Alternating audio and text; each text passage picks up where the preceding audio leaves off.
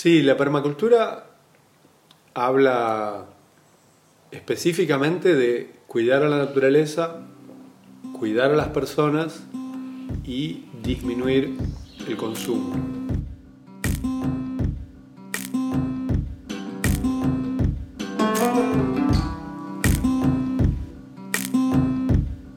Bienvenido, bienvenida a este nuevo episodio de Cuidar a la Tierra, un podcast en el que semana a semana te vamos a estar contando herramientas prácticas para cuidar a la Tierra y algunos ejemplos de cómo puedes hacer de este mundo un lugar mejor.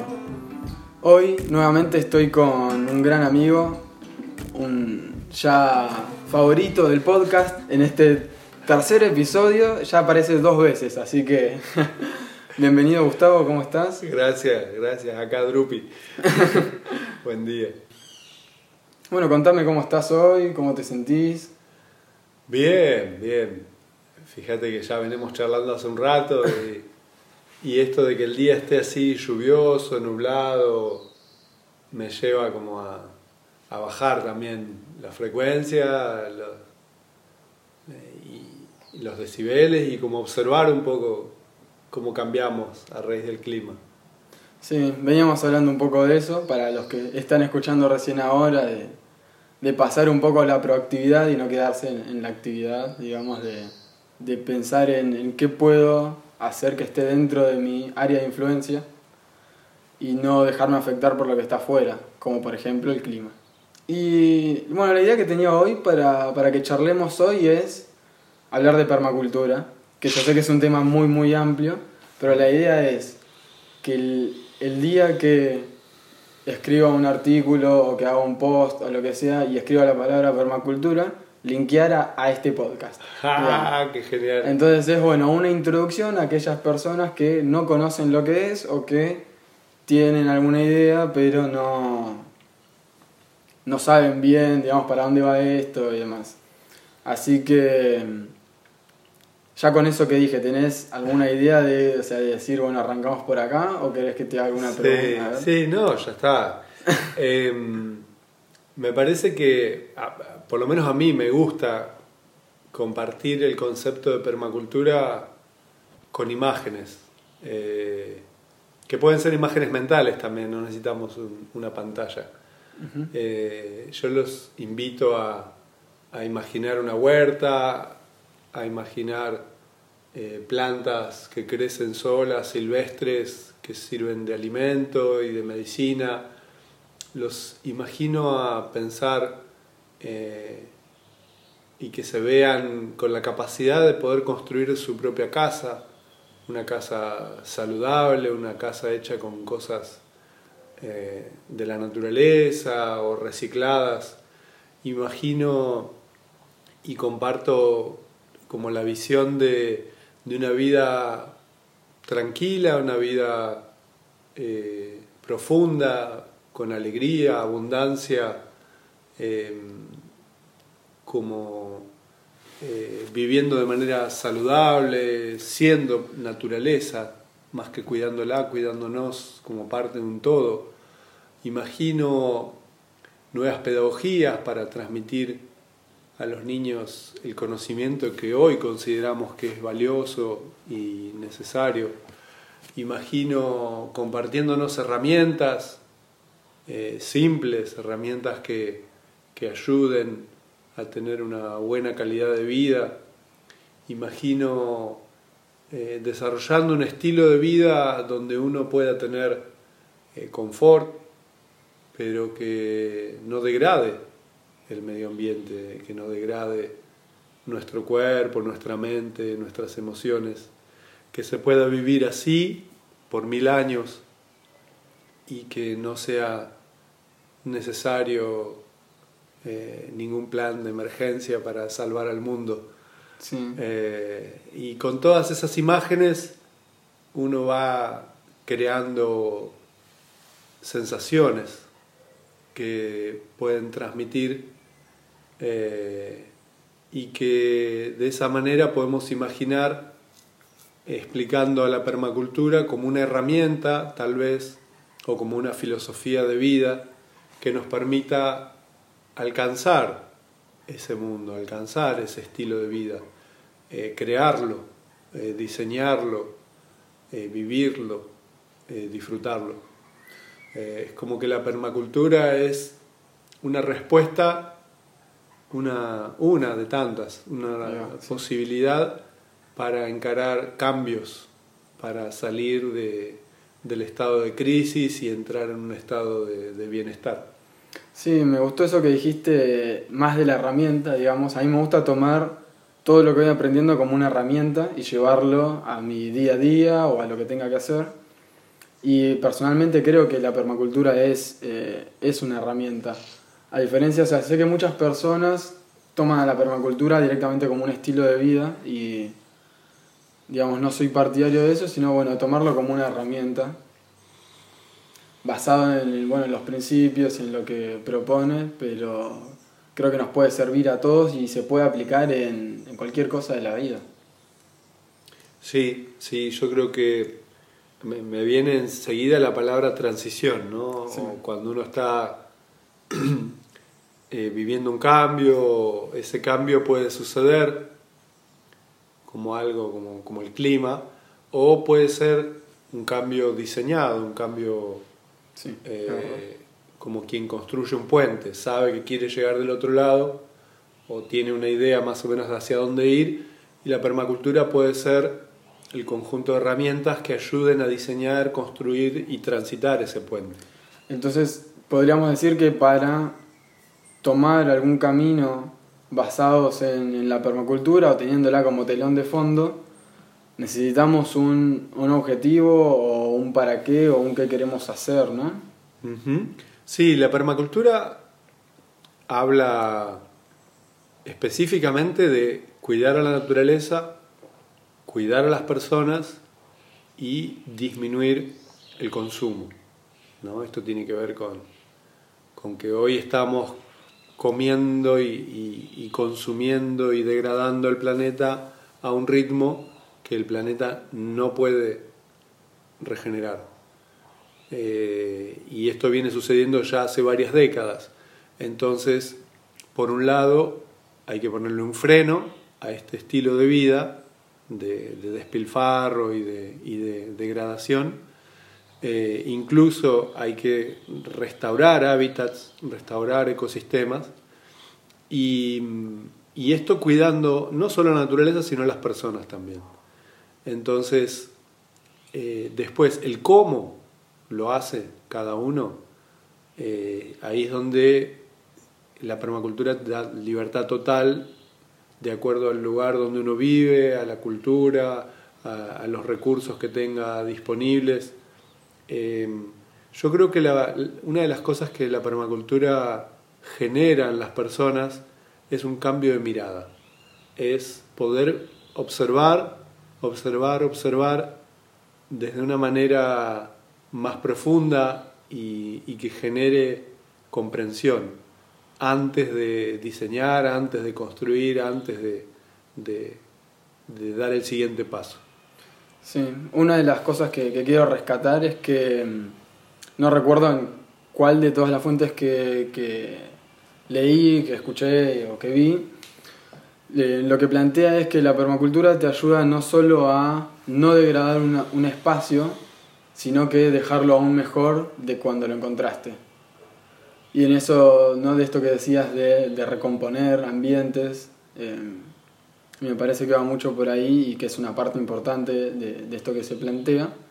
Y lo otro es que creo que realmente el principio que a mí más me, gusta y que más llevo a la práctica es el de la observación o sea, a mí lo que me cambió eh, todo esto es la forma en la que observo y, y, esto de pensar de, bueno, observo todo lo que me rodea, todo lo que me pasa, todo lo que siento, lo que siento que es importante y lo que no, porque el día de mañana hay algo que puede llegar a ser importante, esto que estoy observando hoy. Sí, em, me encanta a mí también el, el punto uno eh, de la observación eh, me fascina, me, lleva a no solo a observar, sino a observar, observarme a mí mismo observando. Eh, si ponemos un mismo objeto ¿no? y le preguntamos a 10 personas diferentes qué ven, seguramente va a haber cosas diferentes que digan. Además de cosas en común, cosas que, que un individuo puede observar y otro no. Y esto me lleva a pensar que, que observamos, pero que esa observación está condicionada por nuestra cultura, por nuestra historia, por lo que ya hemos vivido, por lo que creemos que conocemos. Eh, si le preguntamos a un niño pequeño que ha vivido poco y que conoce poco del mundo, probablemente tenga muchísimas más palabras para describir eso que un adulto describe con dos o tres o cinco. Entonces, la observación muchas veces en el adulto no es una observación, sino es apelar a los recuerdos. Y entonces llevarme a mí mismo a, querer observar como niño es un ejercicio maravilloso. Sí, sí, sí, sí. Em, y bueno, para las personas que están introduciéndose hoy al concepto este de permacultura, se suelen hablar de tres principios éticos y dos principios de diseño, ¿no? Voy a dejar los links en la descripción para que puedan ir e investigar concretamente eh, cada uno de ellos, si lo desean con profundidad. Pero ahora me gustaría que nos paremos un segundo en los tres principios éticos, si tenés ganas o te divierte explicarlos un poco, y después mencionar quizás algún principio de diseño que más te guste, además del de la observación.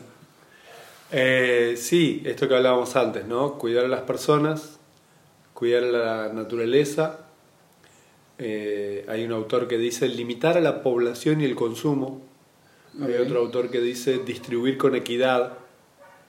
Eh, y es un poco de ambas, ¿no? Una es eh, reduzcamos el consumo ya, hmm. reduzcamos la tasa de natalidad, seamos sensibles a lo que el planeta nos puede brindar y no crezcamos indefinidamente, sino eh, estemos conectados.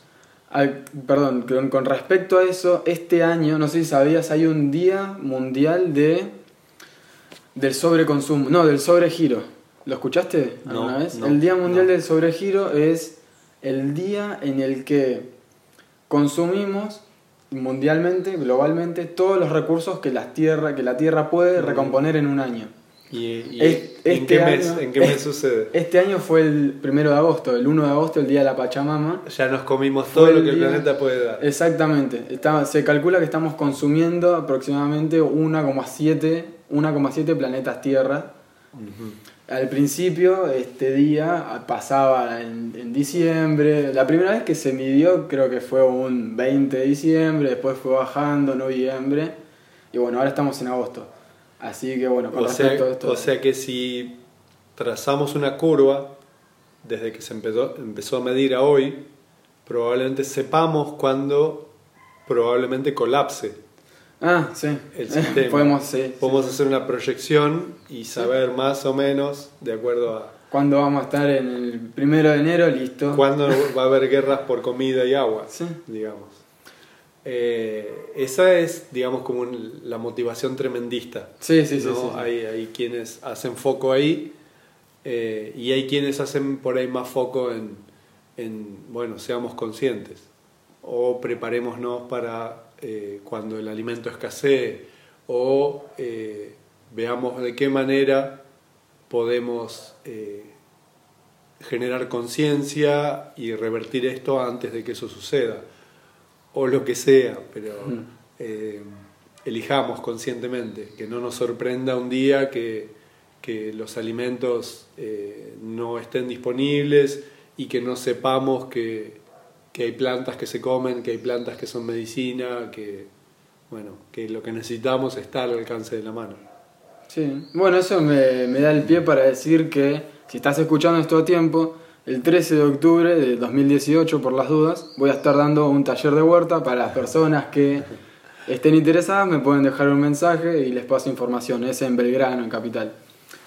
Y bueno, entonces ahí abarcaríamos los... Eh, tenemos la pauta publicitaria y todo. Bien, ahí auspicia este momento. Em, y por em, bien, entonces ahí acabamos de eh, abarcar los tres principios. Eh, más o menos, más o menos. Fíjate que cuando hablamos de salvar al planeta y hablamos de ¿no? Eh, revertir esta, esta tendencia, eh, imaginamos por ahí una huerta orgánica, imaginamos cultivos eh, mm. biodinámicos, hay un montón de técnicas, huerta jungla, ¿no? Como que ponemos el foco generalmente en la naturaleza y, a veces nos olvidamos del humano, de las personas, de quienes nos beneficiamos de esto.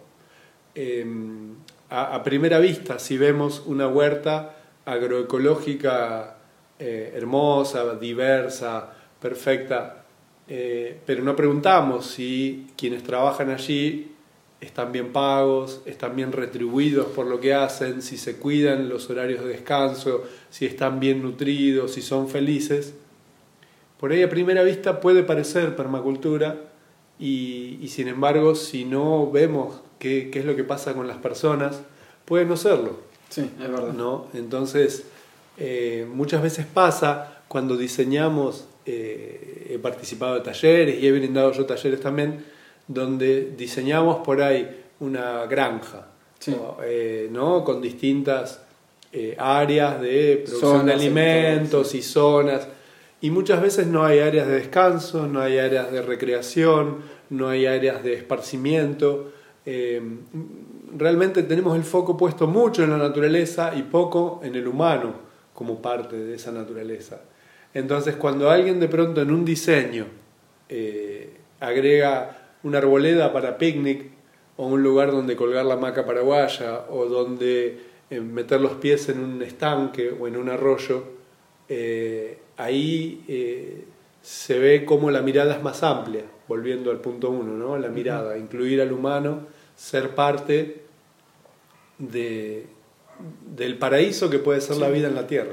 Sí, se piensa también que si pones un área de picnic no está siendo productivo y hoy hay que ser productivo todo el tiempo. Y... Ahí va, ahí aparecen los, los, viejos programas. Sí, sí, sí, sí. Entonces podríamos decir que para que algo sea permacultura se deben cumplir estos tres principios éticos. Y uno de, los ejemplos que había escuchado ya de vos es esto de, bueno, hay una huerta que está cuidando la tierra, que está haciendo una repartición con equidad o lo que sea, ¿no? de este tercer principio, pero quizás eh, las personas no, o no son bien cuidadas o no son bien pagas o es mano de obra esclava, entonces... Sí, o uno mm. mismo se exige tanto que deja la salud en eso.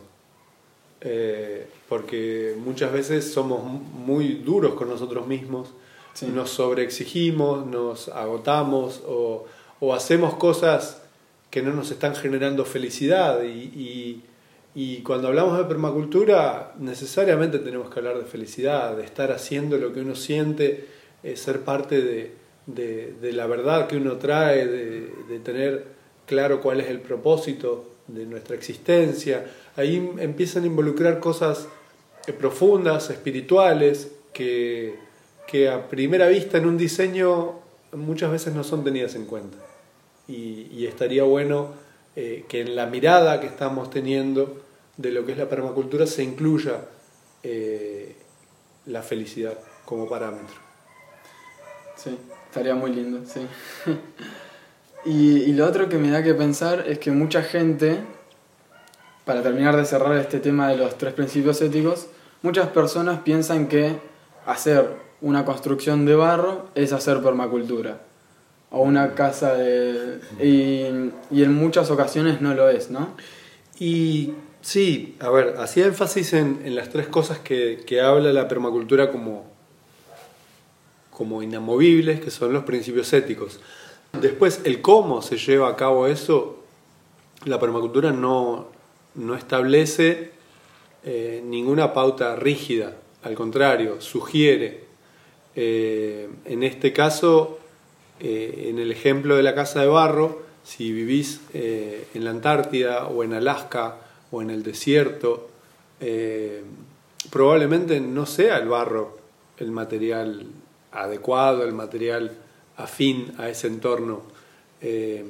Muchas veces aprendemos a hacer la casa de barro en, algún curso, en alguna capacitación, en alguna minga, y después al lugar que vamos queremos replicar eso que aprendimos. Y en realidad la permacultura lo que dice es observar primero, observá segundo y observá tercero antes de diseñar, no solo de construir la casa, sino antes de diseñar el hábitat. Hay lugares donde el barro no está disponible, donde los materiales son otros o donde el, régimen de inundaciones, de lluvia, de viento, el clima eh, o incluso las regulaciones legales eh, condicionan al diseño.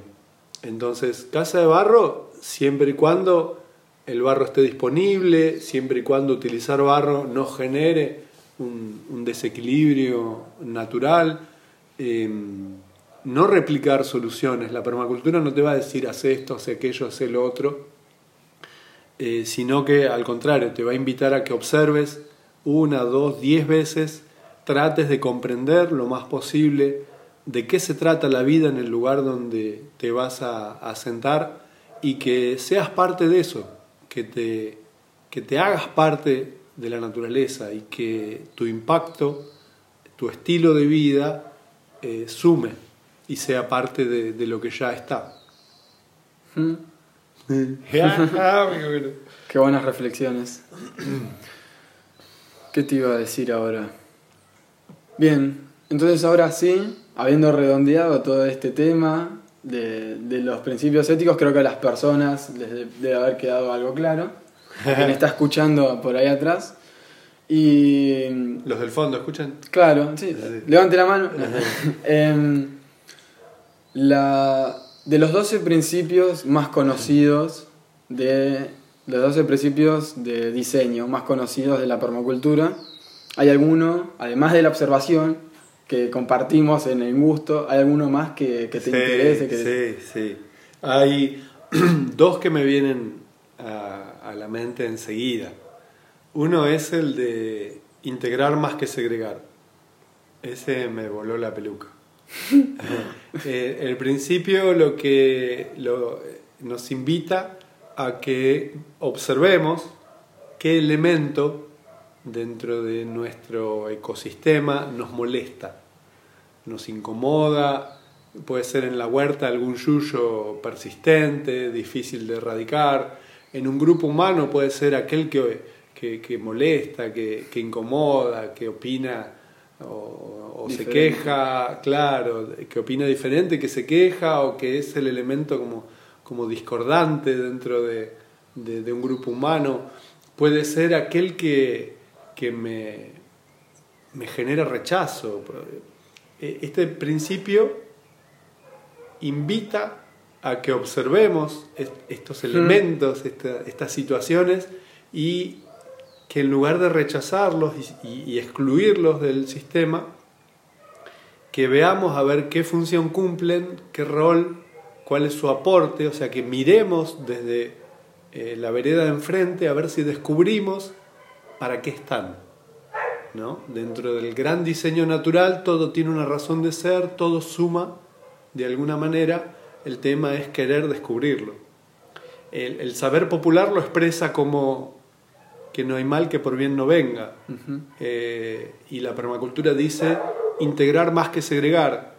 Entonces, aquello que considero malo dentro de mi ecosistema, dentro del mundo en el cual eh, vivo, según esta sabiduría permacultural y popular, algo bien aportan al sistema. Entonces, en algún momento me llevó a, buscar ejemplos eh, extremos donde este principio pudiera estar equivocado, donde la permacultura eh, a mí me llevaba a, a una situación donde podía llegar a decir, no, bueno, este principio eh, tiene su, falencia.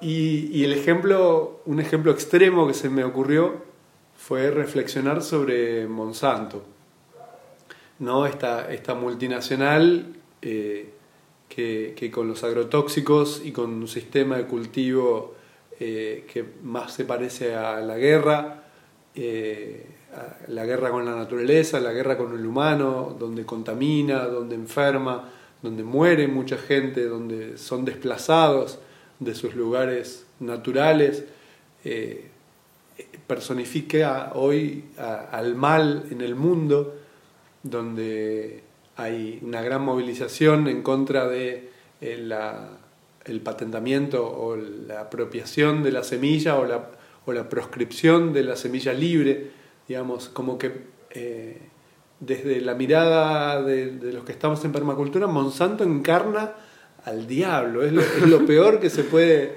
uno imaginar y, que ponen o ponemos todos en la vereda enfrente. Es el malo a vencer. Y, entonces, dentro de esta mirada así tan, tan tenebrosa, es casi Voldemort, ¿no? Monsanto. Em, eh, la permacultura nos dice integremos a Monsanto y, la primera reacción es no, ni en pedo. ¿Cómo hago para integrar a, Lucifer? Eh, y teniendo como una mirada más objetiva, ¿no? dejando las emociones de lado, eh, volviendo al principio uno, observar, observar, observar, digo, bueno, a ver, ¿qué tiene de positivo Monsanto. Si el saber popular dice que no hay mal que por bien no venga, todo el mal que genera Monsanto debe estar generando también un bien en la misma proporción, en la misma magnitud, eh, y tal vez no estamos viendo. Entonces eh, me pasé varios días pensando y viendo a ver qué tenía de bueno Monsanto. Y de pronto comencé a, observar que esta multinacional estaba logrando a nivel mundial una inmensa ola de, conciencia en la gente, eh, toda esta realidad tan difícil, tan dura que genera ¿no? la contaminación, las enfermedades, tanta muerte, eh, la pérdida de hábitats, eh, de pronto nos sacude como individuos nos saca de un lugar de, confort y de, y de, quietud para empezar a movilizarnos, a ser manifestantes, a ser activistas en pos de, la vida, en pos de la diversidad de la naturaleza, en el cuidado del ser humano, en mejorar nuestra alimentación, en hacer huerta en nuestras casas, en producir alimentos sanos, difundirlos, intercambiar. Bueno, como que Monsanto de pronto estaba haciendo un catalizador. Un catalizador, una gran patada en el culo, ¿no? que nos sacaba del sillón de ver la tele, de estar viendo Netflix, a, empezar a, hacer cosas. ¿sí? Tal vez en principio la protesta, en principio la oposición, pero en algún momento nos lleva necesariamente a hacer compost, a hacer huerta, a, alimentarnos mejor, a tener mayor nivel de conciencia y, y de accionar a partir de eso. Entonces Monsanto está haciendo a nivel mundial lo que no está haciendo ninguna ONG, ningún gobierno, eh, nos está movilizando a todos de manera coordinada, pareja, como para que hagamos un salto evolutivo incluso. Eh, entonces fue como, wow, qué flash esto, ¿no? Eh, empecé a preguntar en, los talleres que doy de huerta o de permacultura, de compost, o todos los que tuvieran que ver con, con, estos temas, empecé a preguntar quién de alguna manera se había sentido movilizado por Monsanto. Y siempre el 70-80% de las personas se, se, reconoce a sí mismo como, como que Monsanto generó ese impulso inicial. Entonces, este concepto de la permacultura de integrar más que segregar eh, fue como que me revolucionó internamente y me lleva a querer ver y, abrazar lo que antes rechazaba. Terminó siendo una invitación eh, en todos los planos, en un plano emocional, en un plano espiritual, en un plano mental, eh, y que hoy en mi vida cotidiana lo sintetizo como un abrazo abrazar a eso que me cuesta, abrazar a ese que me duele, abrazar eh, y ver qué sucede a partir de integrar. Me, genera como, como, la posibilidad de darme cuenta que, cuando juzgo, separo y cuando abrazo, integro. Entonces, eh, de alguna manera me lleva a pensar que, que no existe bueno o malo, simplemente las cosas son y, y es lo que uno hace con eso, la diferencia. Eh, me da la sensación de que al integrar malo y bueno, al abrazar ambas posibilidades cuando me encuentro en, un, en una encrucijada, eh, no solo abrazo las dos opciones, sino que se genera algo nuevo a partir de la integración, como si juntaras la, la yema y la clara y se sumara la cáscara del huevo a la cuestión, ¿no? Como que eh, en algún libro alguna vez lo vi como que esto de, de dejar de juzgar eh, te libera, hace que te integres y te aceptes internamente en todas tus facetas. Y así abrazás e integrás a todo lo que existe. Y, hay quien lo expresa a esto como, como que el día que dejas de juzgar eh, es el día del juicio final, es el día donde dejas de estar en guerra, dejas de estar en pugna, dejas de forcejear con vos mismo y con el mundo y, y ese día llega la paz. Después de todo esto que decís, o sea, yo no puedo agregar ninguna palabra más. Eh, o sea, más que claro, ejemplos y todo. Parece que observar, integrar y segregar van a ser dos principios que las personas se van a llevar a su casa, pero Eh, para, para, full. para mastigar, saborear, rumiar, Sí. ver, ver qué sale de ahí. Eh, sí, yo creo que es un principio eh, que invita, invita a la reflexión, invita incluso a ponerlo a prueba, ver dónde están los límites de cada uno hoy, eh, qué, a, qué, estoy dispuesto hoy, hasta dónde puedo abrazar, hasta dónde puedo integrar y qué me supera. Y bueno, y, bueno, y conocer los propios límites eh, está bueno, porque uno sabe de esa manera dónde está parado, de qué está hecho hoy, y a partir de conocerse, a partir de observarse, de verse, uno puede elegir más conscientemente si quiere expandir esos límites o, o qué hacer al respecto. hermoso. Bueno, me parece que por acá vamos a terminar con el programa de, de hoy. Eh, muchas gracias por acompañarnos, muchas gracias Wow, Gus. Gracias, gracias. Para mí esto es una fiesta. Genial. Si quieren otro día hablamos de otro. de Seguro. otro. Seguramente vamos a seguir hablando. Eh, así que bueno, muchas gracias por estar acompañándonos. Abajo te voy a dejar todos los, los contactos por si querés charlar con Gus algún día. Y bueno, será hasta la próxima. Te mando un abrazo muy grande y que tengas un hermoso día.